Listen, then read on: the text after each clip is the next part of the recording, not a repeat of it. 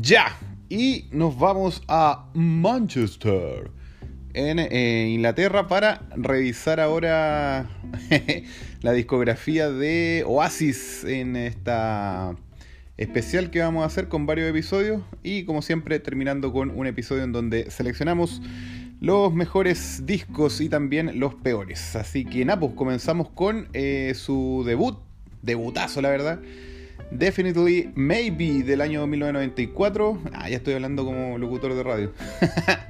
Eh, este mm, discazo. Puta, yo le di like a las 11 canciones. Encontré la raja la weá. La cagó, weón. Medio disco, weón. La cagó. Así que nada, pues así ya entra aquí al, al exclusivo club, como le decimos siempre, de las bandas que comienzan su carrera con. Eh, eh, discos debut perfectos de antología, legendarios. 100% de efectividad, como les dije, le di like a las 11 canciones y em, dejé 6 de estos temas para mi playlist. La verdad es que es una obra maestra esta weá. Eh, y nada, pues puro himno oreja uno tras otro, sin ningún titubeo, no hubo ni una caída. No, definitely genius. Ah, o genius. Definitivamente geniales los weones. La cagó, buen manso disco, bueno. Así que nada, esta weá, obviamente 100% recomendado para regalar en vinilo, para escuchar calete veces. Es weón, es, una weá así no, no para, weón. Es cuático, de verdad que es cuático. Muy, muy cuático. Eh, revisemos un poco a ver las canciones que más reproducciones tienen Spotify de este álbum. Como para hablar de alguna weá en este episodio, ¿no? Para llegar al, minutaje. Ah.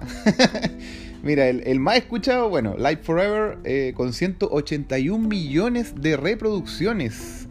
Eh, coincide con una de las canciones que yo dejé en mi playlist de este álbum, que era Live Forever.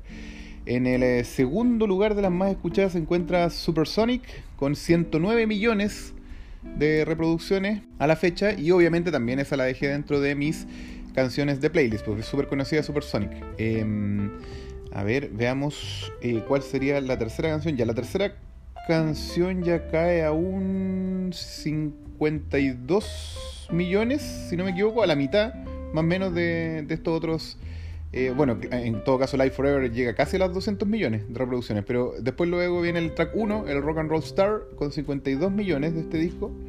Así es. Eh, y ese también lo dejé dentro de mi playlist.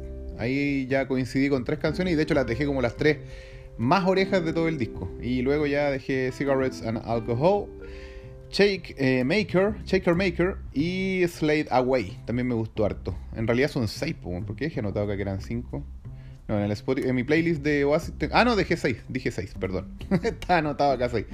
Así que buena, pues. Buena, ¿no? Discaso y para escucharlo, nada, caleta veces. Estaba leyendo ahí que esta weá como que la, la grabaron como caleta veces, no les gustaba la weá, regrababan encima weá, así como que metían más, más instrumentos, grababan varias veces las guitarras, creo, una weá así, o no, capaz me estoy carrileando, pero una weá así como que era muy de, de sobreponer grabaciones eh, para que la weá sonara como, como lograr ese sonido que les gusta a esto, bueno, quedan siempre eh, inconformes los Gallagher eh, con la weá de, de, que no sonaba como de estadio, ¿cachai? Como, como sonaban, como sentían ellos que sonaban en, la, en las salas de ensayo o cuando tocaban en vivo, ¿cachai? Entonces como que querían lograr ese sonido y wearon caleta y el disco lo sacaron, weón, después de echar weones que estaban a cargo de la producción, después meter otro y así, la mea cagá, pero...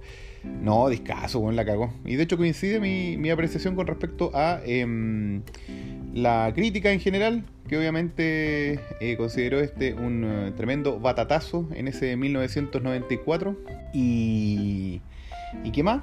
Y Napo, pues, eh, yo creo que este va a estar claramente en, el capítulo final de este especial de Oasis, va a estar dentro del top 3, salvo que aparezcan otras maravillas por ahí que lo logren superar, pero estamos hablando de 100% de efectividad, está difícil, bueno. Así que nada, ya, eh, nos encontramos entonces en el siguiente episodio revisando su segundo lanzamiento titulado What's the Story Morning Glory, em, que vamos a estar eh, viendo ahí. Ya, nos vemos, chau.